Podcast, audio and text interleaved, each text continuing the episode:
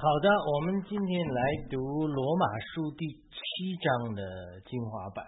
呃，以前写作下来的，我读一下。当然，这个也是在讲一些这个生命的经历的。讲到罗马到第七章的时候，慨叹他呃想做的善，他做不出来，但是不想做的恶，他却做出来了。所以呢，我们呃这个时候看一看。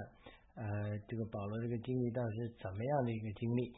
那么为什么啊 基督徒有这种属灵的经历，就是想做的善做不出来，不想做的恶还有做出来？但是罗马八章的经历呢更是高了，就讲到基督徒真的能够胜过罪，胜过黑暗，胜过这个罪的权势啊，胜过罪的权势，然后能够得住圣灵的自由。这不是说我们。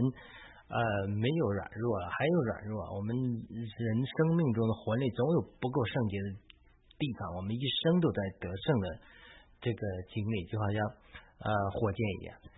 那火箭呃，人家马斯克的火箭发出去还能回收过来，还在那重复利用，他这就是一个经历，就是说这种是更高阶的经历啊。但是如果说，呃，你这个火箭从来没发射过成功中，那又是另外一个阶段了。就是说，在火车发现成功之后，它还也会有失败的时候。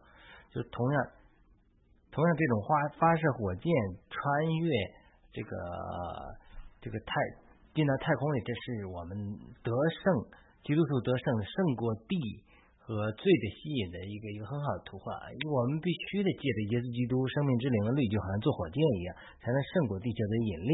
但另外一方面，他有的时候我们还有肉体，还有软弱。有的时候这个火箭上次发射成功了，下次还失败。亚伯拉罕上一次在前一个经历的与主交通很亲近，与主面对面的，那下一个阶段还撒谎把老婆卖了，说老婆是他妹妹。所以他这种经历都是非常真实的经历，就是说我们有得胜的经历，也有失败的经历，这种高高低低的经历。当然，我们最终呃在耶稣基督里全然得胜了。那呃，这种属灵经历，它是有失败有得胜的一面。但说如果你从来都没有过得胜的经历，从来没有坐过宇宙飞船，没有突破过地的引力，那这个呃就是呃不够的。好了，我们就是来用这个来比喻我们这种属灵经历里能够胜过罪、胜过肉体、胜过世界这种呃经历。呃，但是我们今天罗马书七章的读经，却是从另外一个角度来讲，我们这个题目就很怪怪的。你听我讲这个题目，然后你慢慢或许会明白我的意思。就婴孩耶稣的诞生，要把我们心里的意念揭露出来。哎，这个好像怎么跟婴孩耶稣有关系？跟罗马书七章有什么关系？我们读一读，或许对我们有一些关系啊。罗马书七章对于很多基督徒来说是非常熟悉的一章，特别是保罗在罗马七章二十四节的慨叹说：“我是一个苦恼的人，神要救我脱离这属死的身体。”更是很多基督徒。追求灵命的过程中，常常认同的这种经历，就是呃，明明知道我们与基督同定十字架，但是我胜不过这个罪和己的经历，对不对？这次我们读约罗马书七章的时候，得到一个新的感动，就是圣灵光照我们路加福音二章三十四节至三十五节的话，就是这个耶稣这个婴孩的诞生，要把我们心里的意念揭露出来。婴孩作为耶稣作为婴孩的生命进到我们的灵里，就好像这个。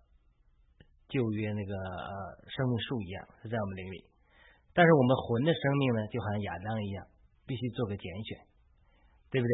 如果我们拣选婴孩的生命，并让他长大，就是心思之于灵，就是生命平安，就是罗马书八章六节讲。但是如果我们又拣选错误，偏偏肉体活着，那就是死，就是罗马八章六节。为什么这么说呢？因为每一个亚当子孙依然必须在他们的魂生命做一个拣选。要么拣选生命树，要么拣选知识上的树，结局就是生命或者灭亡。罗马七章、罗马八章就是在讲，你拣选对了，要么得生命平安，要么得死。我们魂的力量，特别是拣选的力量是非常重要的，决定了我们是得到生命和死亡。神既然给了我们自由的意志，因此我们的拣选就是决定一切的因素。这就是为什么耶稣作为一个婴孩的生命来到人间。也是为什么我们信主之后接受这个神圣生命的开始是一个婴孩一样的生命。主耶稣不是婴孩啊？为什么主耶稣在我们里面重生之后，基督徒得救之后，他里面这个属灵的生命是个婴孩的生命呢？这个婴孩的生命就好像耶稣基督婴孩诞生的时候一样，对以色列人就面临一个考验。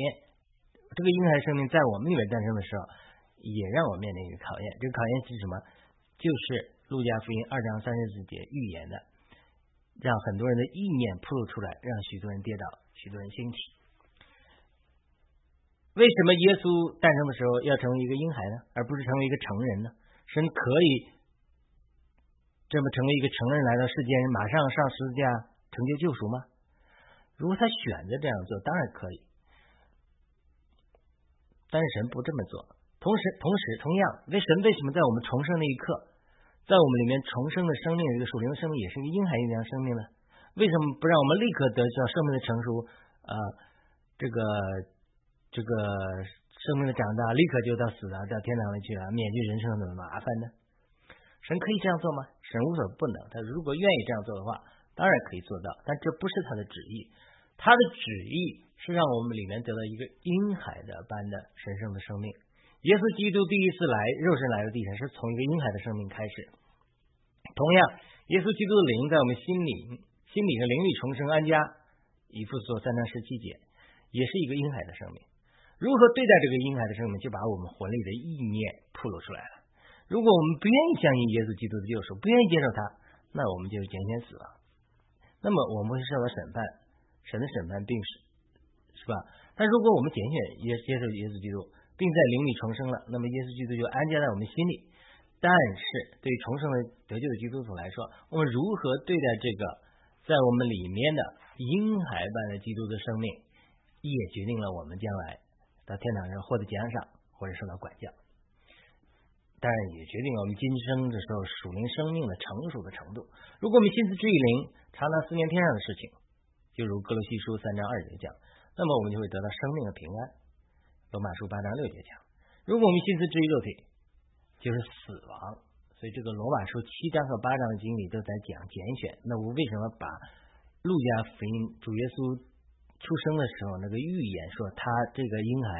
要叫以色列人中很多人跌倒，很多人兴起，很多人心中的意念被暴露出来，就是因为他就是来一个微小的，不是那么受人瞩目的这种生命，看你怎么对待他，你去压制他呢，还是培育他？这个基督徒的灵命会有很大的不同。如果你凭着肉体而活，压制灵的生命，那灵生命就是幼小的，很多就是生命就不成熟了。还属肉体、属世界的。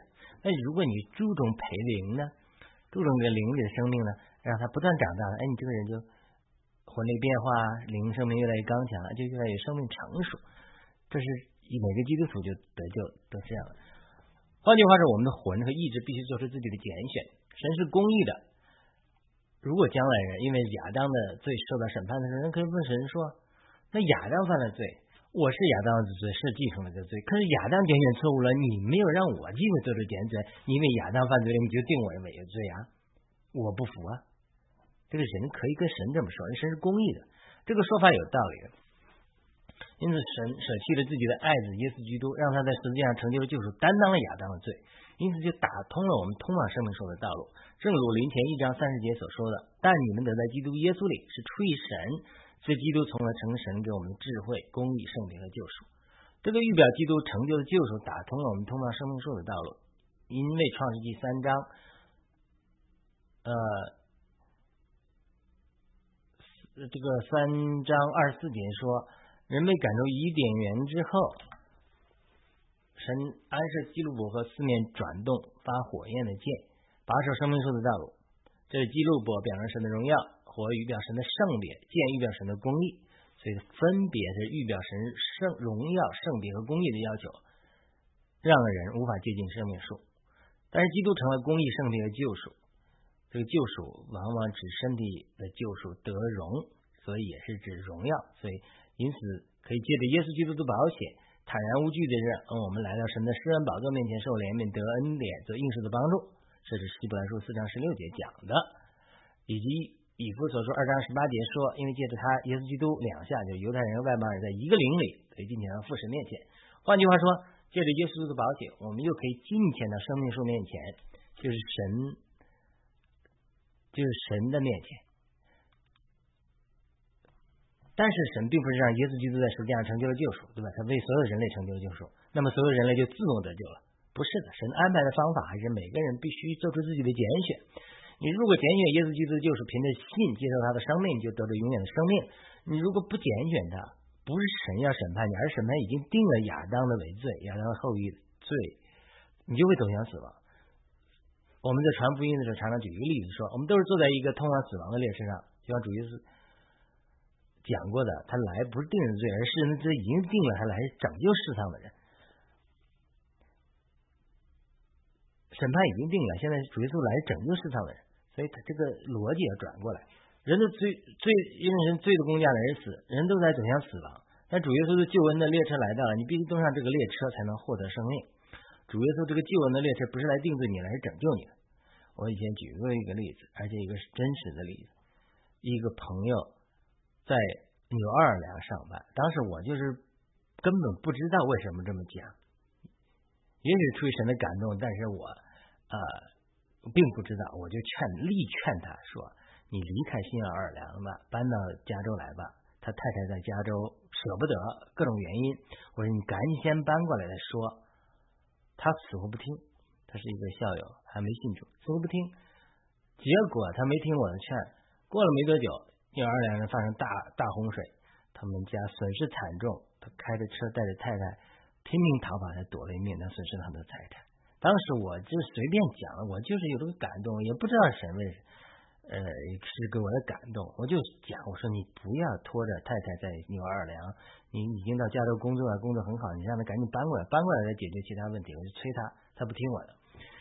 这这后来就发生这些事情，所以他他这个就好像纽二两一样。就假如我有一辆车，我开到纽二两去火车，我说又像啊纽二两要发生洪水灾害了，它这个要发生了，呃，来赶紧上车，上车就得救，赶紧走了。那他说啊，你来定罪你你你呃这个新新二两。你来定罪我，那不是定罪你，而是这个新奥尔良已经被定罪了，洪水要来了。我现在来宣传这个是来呃来带来救恩的。我就举这个例子，他这个不是主耶稣说他来是要定你罪，那个人亚当犯罪之后跟我们没关系，他神已经定罪了亚当，接受了罪的生命，所以所以罪的姑娘来死，这是亚当的拣选。好了，那亚当拣选了之后，他死后了，那人。到天堂或者在见神上帝审判之后，说你亚当犯错，你干嘛要审判我？你没给我任何机会拣选，你也没有福音给我，你没有给我拣选。那现在是神是极其公义的，神是说，好吧，我让耶稣基督在神家成就救赎，每个人自动重新做个拣选。你在灵里，在魂里，魂里，我们这个人的魂就好像一身体就像伊甸园一样。我伊甸园里，我这个魂就是亚当，就是我这个亚当继承这个这个魂的生命。我一方面听着我们的罪的肉体。就是蛇，罪的肉体又听罪，就是撒旦的蛊惑。我现在对于肉体，我就是死。如果我拣选肉体，拣选听从了呃撒旦借着蛇这个毒蛇的肉体，就是我肉体中的罪，跟我说话，我拣选错了，我就拣选死了。如果我这个魂，我这个心，就是亚当的生命在我里面，我拣选这个这个耶稣这个灵力这个诞生的这个新生命，或者说福音还没得救之前拣选福音，哎，我就。哎，就得救了，就只是得着生命树的果子，我就拣选成功了。所以这每一个信主的人就是一个亚当重新拣选的过程，只不过亚当的后裔重新拣选的过程。神到时候审判我们的时候，他说：“哎，我我给你拣选机会了。你虽然不生活在亚当的时代，但你也有拣选。你拣选错了，我给你生命拣选，我给你耶稣成就福音拣选，你不拣选我，我给我派了那么多人给你传福音，你你不拣选我，所以你拣选错误了。这是一个。”对于得救不得救的问题，那在基督徒受在天堂上受管受管教还是受得奖赏的时候，那主也也可以说，你看我多少次给你牧者给你呃呃提提出批评，让你选选生命，你非要拣选肉体去犯罪，那我现在不管你不管教你，怎么可以的啊？我你得救了重生了，在灵里有生命，但是每次我感你感动你的时候，你都不听我的感动啊？那我不管教你不打你屁股打谁了？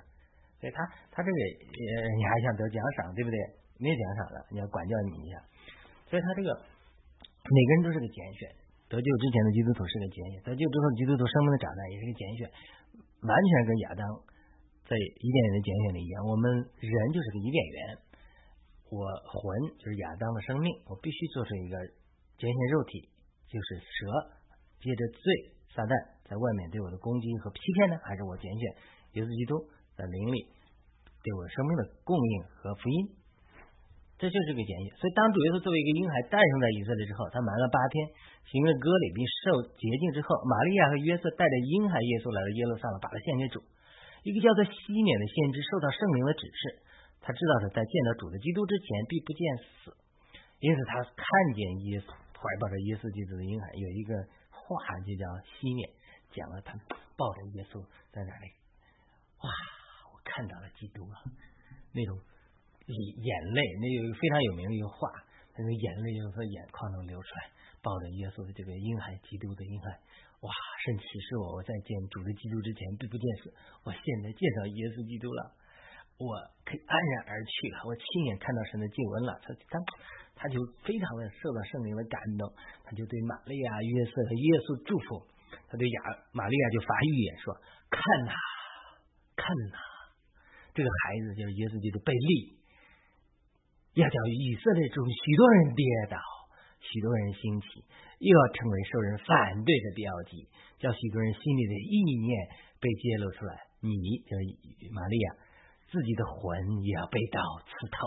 这是路加福音二章三十四节、三十五节讲的。这个西缅真是先知，他抱着耶稣基督，泪流满面啊！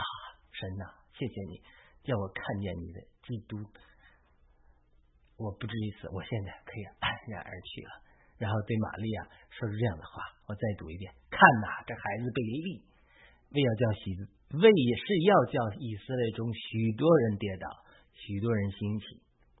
你看，这个马犹大被叛主的犹大跌倒了，很多宗教人士犹太人跌倒了，许多人兴起，彼得兴起了，又要成为受人反对的标记。耶稣，很多人反对他，但你是反对耶稣呢，还是？接受支持耶稣呢，就叫许多人心里的意念被揭露出来。保罗、扫罗，他说他逼迫主，他的心里意念就被揭露出来。但他被神变化之后，成为保罗之后，哎，他也就就就变化了一个人。然后因这，耶稣基督经历这样的让人反对啊、跌倒啊、接受人心里的意念，以玛利亚自己的魂也要被刀刺透。换句话说，耶稣基督作为一个婴孩而来，是非常隐藏和低调的。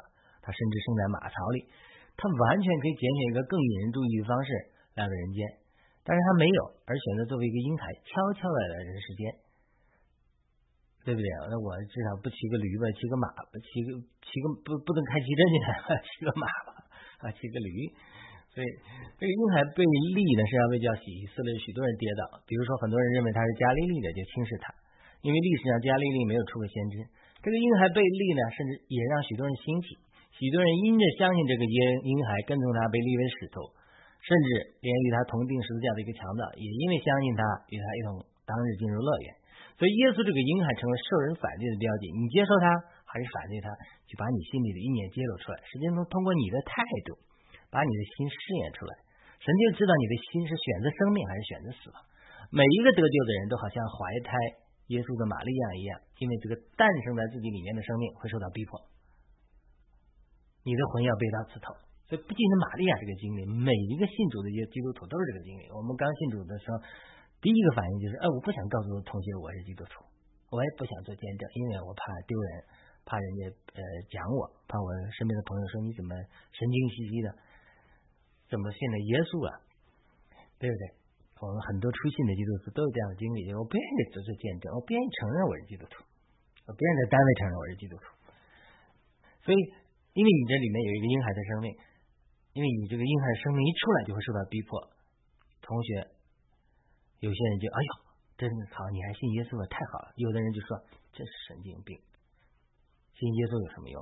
真是没没能无无无，这个是无可救药。所以这就是两个态度。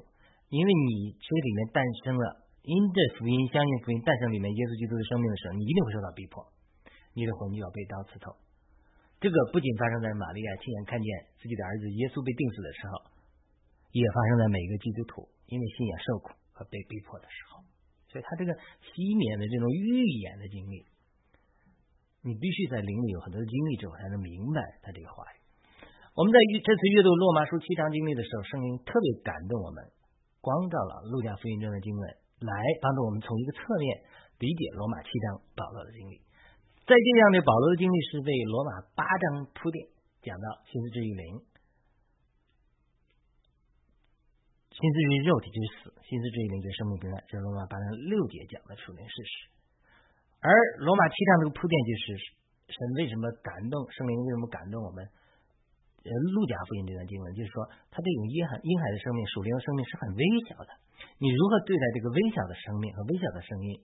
神微小的声音就决定了你的态度。你的拣选是重要的。你拣选灵，你就帮助这个灵的生命不断长大，甚至最终做主。如果你帮心思这个肉体，帮助这个肉体来压制灵的生命，这个魂的力量的拣选是非常重要的。那么你还可以成为一个属肉体的身、属罪的生命。这就是罗马七章我们读经的一个感动。罗马在保，其实保罗在罗马七章的苦恼是那个时候没发现这个拣选的奥秘。我们里面有三个人，我们这个里面有三个人，一个人住在肉体的旧人，这个旧人与基督同定十字架，但是惯性的力量还很大。第二个人是纯创造我们魂里的良善的人，或者是保罗所说的七章二十二节所说的里面的人，魂里的人，这个人喜欢神的律，但是肢体中的律。罗马七章二十三节讲到肉体中罪与死的律和他心思的律，就是好的律交战，让他常常被肉体中罪与死的律胜过。虽然他里面的人或者心思希望服侍神的灵，但是他的旧人就是肉体，却用肉体服侍罪的律。因此保罗是一个苦恼人。他为什么这么苦恼呢？很多基督徒都和保罗有一样的感受。明明圣经说我们旧人已经一基督徒同定十字架了，那为什么实际经历我旧人的生命还那么强大呢？这就带进了我们这次读经讨论中得到的感动，就是前面我陆家提到的陆家福音那段经文所提到的。神既然让我们与救人基与基督同名十字架了，那为什么我们救人的生命还那么强大呢？这就是神给我们重新拣选的功课。那个肢体中罪与死的律仍然在企图影响我们的拣选，让我们拣选死亡。就是撒旦借着蛇对我说话，撒旦借着肉体对我说话，蛇就是肉体。但是生命之灵的律，罗马八章二节，就像在创世纪生命树一样，它隐藏在我们的灵里。我们寻求才能寻找，我们是否寻求，就能把我们心中的意念透露出来。很多人好奇，为什么在伊甸园里知识上说的位置很明显，一找就找到了，但是生命树就好像隐藏进来一样，那么久了没吃没找到没吃到的，其实就是这个道理。因为生命是要寻求的心才能找到的。罪恶和知识上的树都是非常容易找到的，但是生命的树，生命树却需要一个寻求的心，所以神把它隐藏起来。但是耶稣应许我们，寻求的必寻见。马太福音七章七节讲了，我们今天的人好像被重新安置在伊甸园里一样，我们的魂就是意念和心思，就是亚当的生命，必须得做个拣选。我们可以拣选随手可得的知识上的时候得生命，拣选肉体。检验肉体从外面罪撒旦带来的影响，也可以检验在隐藏在我们灵里的婴海般的耶稣基督的生命，就是生命树的生命。我们的拣选会给我们带来不同的结果，就是生命或者死亡。因此，保罗在罗马七章的开始把旧人比作一个丈夫，如果丈夫死了，太太就不受约束，可以改嫁了。同样，罗马七章四节说，我们现在律法已经死了，对不对？那么我们妻子。这个旧我们现在律法已经死了，那我们妻子就不受原来的丈夫预表旧人的辖制了，而现在我们的新丈夫预表基督或者基督徒的新生命活着，因为我们好结果子给神。罗马书七章四节，那么罗马书七章五至六节继续继续说，因为我们在肉体中的时候，我们借着律法活动的罪意就在我们肢体中发动，以致结果子给死。但是我们既然在捆我们的律法上死了，现在就脱离了律法。叫我们在灵的信仰里服侍，不在自己的一个样式里。这里说我们在肉体中的时候呢，借着律法活动罪是什么意思呢？就是如果我们拣选肉体罪于死亡的时候，神的律法就来定罪我们，让我们得到死亡。律法本身是没有错误的，律法也不是罪，这是七章七节说的。但是律法让我们知罪，也是七章七节。换句话说，律法铺路定罪和杀死我们的肉体。这是律法设计的一个呃目的就是让我们拣选肉体的时候，让我们会被定罪、被杀死。但是如果我们拣选生命的话，律法就不会定罪和杀死我们，反而会帮助成全我们。因为律法最大的一个诫命就是爱神以及爱人如己。当我们拣选生命的时候，这个律法的要求就在耶稣基督里满得到满足了。因此，律法的功用就是我们肉体中选择恶的时候，律法就给我们带来死亡。目的是让我们心转向主，并且拣选生命。律法本身是没有错误的，但是律法之所以杀死人，是因为我们心上有了帕子。但是我们什么时候心转向主，帕子就解释出去了。而且主就是那灵，主的灵在哪里，哪里就有自由。这是灵后三章十六至十七节讲。那么你如果在美国高速公路上开过车，你就会注意到，注意到高速公路边上有些黄线，黄线之外有一些特别颠簸的路面，嘣嘣嘣嘣嘣嘣。如果你不小心开过黄线之后，你会感觉非常震荡，因为我那时候常常开高速啊，有时候困的不行了，一下子就开过黄线了，嘣嘣嘣嘣颠簸，我就醒了。这个目的是提醒你，如果你不再调整方向盘，一旦超越这个边界，你就离危险很近了，甚至出现翻车的危险。这就好像是律法的作用，律法本身不是错的，你肉体的行为是错的。就好像边界的颠簸的路段，并不是导致你翻车的原因，而是你自己开车的失误才是导致你翻车的原因一样。但是这个边界的作用就好像律法的作用一样，你一旦超过这个界限，不听提醒，你就会翻车。这就是罗保罗在罗马七章七至十七节的意思，不是律法这个边界上这个这个颠簸的路面导致你犯罪或者翻车，而是你本身这个肉体开车这个越界的行为导致你犯罪或者翻车。但是直接的来说，你如果不遵守律法，或者开车越过了边界，你就可能死亡或者翻车。就好像你可以故意开车越过设置的边界一样，那么肉体中罪与死的律也能胜过你在魂里面良善的律。就是你肉体中想犯罪的人，你的良心在魂里就定罪你说，哎，你这个要神让你是良善的、真善美的，你为什么现在做的都恶的事情呢？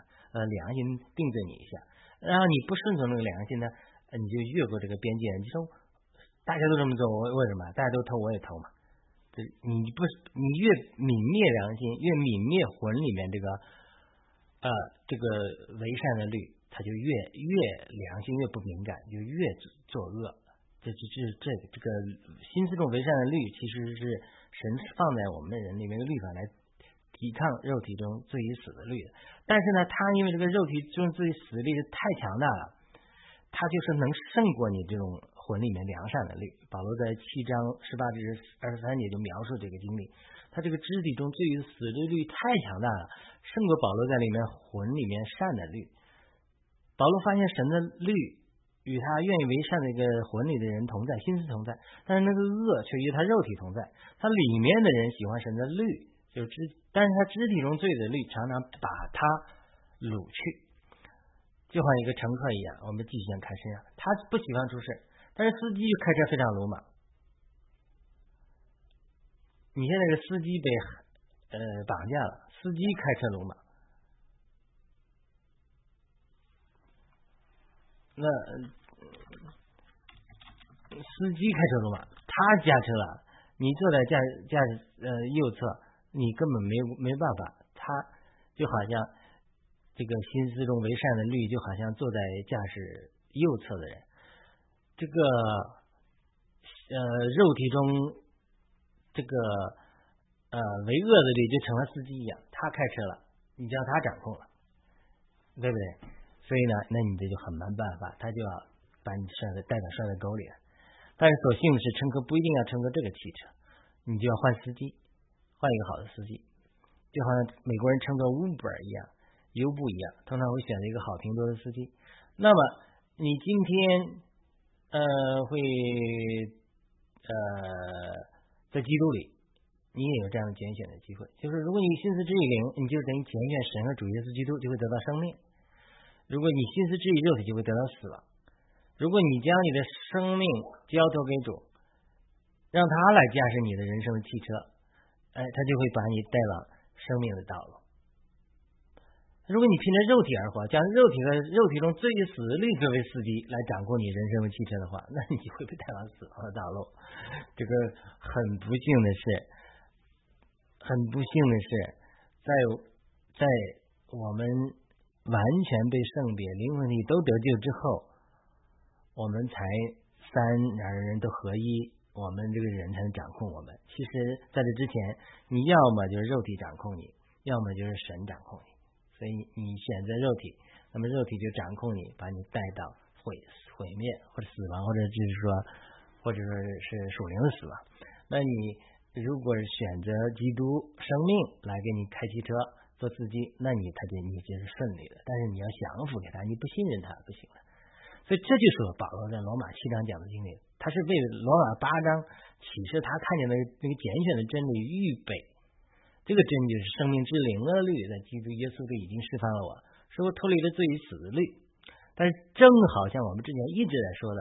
不是说有了这个生命之灵的律啊，你就自动得生命，不是的，你还是必须做出拣选。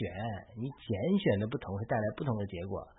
你如果活在罗马七章保罗苦恼的经历里，并不是生命之灵的律没有释放你，而是肉体中罪与死的律太强大，不是的，也不是说肉体中罪与律死律太强大，不是的，是你拣选错了。所以我每天早上。这么十几年信主的是几十年、二十年信主的生活，就学了一个基本功。每天早上早上一定要祷告，拣选生命，一定要至少有半个小时，跪跪在主的面前有祷告。神啊，我把这一天仰望你，让我拣选生命。祷告主导文，请你赦免我一切的罪，免去我一切债，也赦免别人，如同你赦免了我一样。求你赐给我一天的恩典。让我能从你手中吃隐藏的玛纳，也祷告耶稣基督他的生命继续更新变化我，呼求主名，然后把今天一天降服在圣灵的管制和引领之下，每天早上都要这个拣选。有的时候我懒惰，早上起来不祷告，起来晚了去做事，就发现一天呢，就是常常活在心思里，不容易活在灵里，不容易常常被容易被激怒。受搅扰，啊，做出错误的选择。为什么？因为早上没有拣选生命。啊，中国人讲一年之计在于晨，呃，一年之计在于春，一日之计在于晨。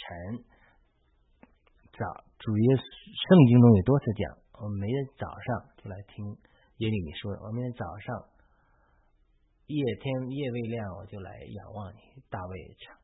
我明天早上来亲近你，所以早上我每天早上都要拣选。每件事上都要拣选，每天大大小小，我们一天要做出可能成千上百个决定，去这儿吃饭，去那儿吃饭，这个人打电话我接不接，那个人找我我我怎么回，都是不同的拣选。每一次的拣选都是一个祷告神的机会，在生命中做出正确的拣选。当然，如果我们凭着肉体做拣选呢，凡事都凭着肉体，嗯。我这个凭着肉体，这个我不喜欢，那个不喜欢。这个我我要这样，这个我要那样。凭着肉体做拣选，一次次拣选积累之后，就是有一个不同的结果。那么一次一次在拣选中拣选灵，拣选生命，问问主的引领是什么？那么每一天灵命就会成长成熟。这就是慢慢慢慢，这个千里之行始于足下，基督徒的生命的高下就分出来了。为什么有的人一生？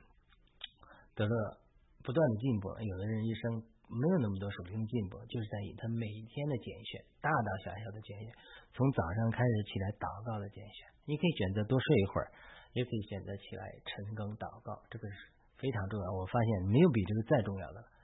如果每天一个基督徒都能早上起来祷告，至少半个小时以上，这个人的灵命一定会成长。你。不知道怎么祷告，就在那念念经嘛，念主导文嘛，念主保罗的两个最大的祷告嘛。我每天这三个祷告是必须祷告的，就是呃，以弗所说的，愿他照到荣耀的丰富，借着他的灵大能加强我们的里面人民，使基督教的信仰加在我的心里，让我在爱里生根立基，使我蛮有力量，能够众圣徒一同，等个何为他扩展高深，并生基督的超越知识的爱，使你们被充满，成为神一切的丰满。这是一个祷告。当然，有主导文的祷告提到提到，另外一幅所说主耶稣保罗的另外一个祷告，啊，主耶稣基督的神啊，荣耀的父啊，求你赐给我智慧和启示，能充分的认识他，让我知道你的基业在和这个你的神的基业在你的拣选里何等的丰富，以及你的灵以及能力在他的信的人，这样的这力量全能运行何等超越的浩大，就是耶稣基督之上所运行，叫做从死人中复活。在诸天界里坐在神的右边，远超过一切执政的、掌权的、有能的、主治的一切受成之名，不但今世的，连来世的，包括在那些万有都伏在他的脚下，是他现在教会做万有的头，教会是他的身体，在万有中充满万有者的丰满。你不知道怎么祷告，至少把这三个念念，念的熟，天天祷告。是保罗两个最大的祷告，主耶稣教授我们的主导文，每天都念一念。你就从这开始祷告，然后慢慢再用其他感动补上就好了嘛。呼求主名，一遍一遍呼求主名，呼求十分钟，不知道怎么祷告的话，这都是很好的操练。所以这就是呃我呃我们的拣选，这就是保罗在罗马七章的讲述的经历。他就是说，他其实他不是说心思中肉体这个为善的律，他是打不败，打不败。这个肉体中、肢体中最于死的律，他还是拣选错误的。你不能光去一个人给他打，因为神已经预备了耶稣基督生命之灵的律啊，所以你要转向他。他不是在你的努力，是一个人类，是你接受耶稣基督生命之灵的律在你里面的运行，它运行的结果就能打败生命之灵的律，所以还是个拣选。就是生命之灵的律，在基督耶稣已经释放了我，是我脱离了罪与死的律。不要去努力，努力进食也好，努力修行也好，你胜不过肉体中罪与死的律的。你做犹太人守律法也好，你胜不过的。你只需要所做的，是认识到这生命之灵的律已经完成了，把你的人位、你的体降服于耶稣基督。让耶稣基督生命之灵的律在你里面能有自由得到运行，就会自动让你得生命。如果你不拣选，它不会自动让你得生命的。你必须做出拣选，你拣选的不同会带来不同的结果。你如果活在罗马七章保罗的苦恼经历里，好多人还在苦修啊，很多基督徒在苦修、克己，这个是达不到生命的啊超越。和成熟和属灵的得胜的，不再苦克己。你就算在修道院，马丁路在修道院，他也不能胜过。那个我记得那个弘一法师，他是学佛教的，他一旦很敬虔，他有思念的时候，有罪意的时候，拿针去扎他，他还是会。即使那样修炼，还会出来恶念。所以他这个这个。这个不是一个修炼的结果，呃，佛教徒修炼，基督徒很多人也在修炼，很多基督徒在努力做工啊，努力服侍神啊，努力啊，这个成圣啊，都是在修炼。说的不好听，都是在修炼。修炼是修炼不成，成不了仙的，所以必须得看到，我们不需要的不是修炼，而是拣选。顺服、降服于耶稣基督里面这个微小的婴孩般的生命，让他长大，他的长大就自然带来不同的结果。你知道怎么长大？你每天就要选择让这个生命跟那个生命说话，拣选他，给他浇水，给他施肥，读主的话，有祷告，拣选，哎，他就他就。慢慢慢慢会带来不同的结果。你如果活在罗马七章保罗的苦恼的经历里，并不是生命之灵的律没有释放你，也不是肉体中对于死的律太强大，不是，还是你拣选错。当然，我们不否定，不否认这样的减选带来良好的结果之间是需要一段时间的过程。比如，你是一个农夫，在田地里种植的作物，这个作物就好像生命之灵的绿在自动运行一样，但是野草的生命会很强大。你如果不及时除草，它会长得很快，甚至辖制和杀死你的作物。我家里有个菜园，因为忙碌一段时间，我没有去观看，发现野草长得很高，被辖制了很多作物的生长，甚至一些作物都死掉。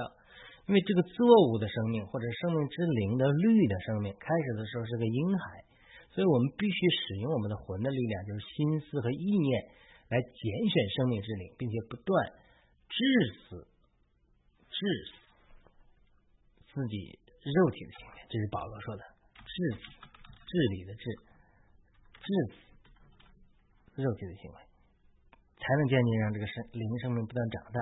在灵命长大之后，我们才能真正经历在生命之灵域的律得释放和自由的经历。我们这个魂的力量是助跑的力量，就好像那个仙鹤，它的肉体太去庞大，它它必须跑跑跑跑跑到一个地步，翅膀扇动才能飞起来。如果一个小鸟很小的时候，嘣就飞起来。就是当我们的肉体的生命像那个天鹅一样大的时候，就需要助跑的力量，魂的助跑的力量。当我们的肉体小简的小鸟一样，我们一飞就飞起来了。我们的魂生命是我们神最初创造的时候所创造的。神创造我们之后，还说甚好。创世纪一章三十一节。所以神允许我们在这做出拣选，其实是一个拯救我们的魂的过程。我们必须重新做出对的拣选，才能得到生命。耶稣基督的救赎，让我们能够有重新拣选的机会。但是你必须做出正确的拣选。这个耶稣基督的生命最初在我们里面依然是个婴孩，需要慢慢长大。你如何拣选，以及你对待这个生命的态度，就会把你的意念揭露出来、铺露出来，决定了你是否得救啊，或者你是否受到神的奖赏。愿神祝福你每天。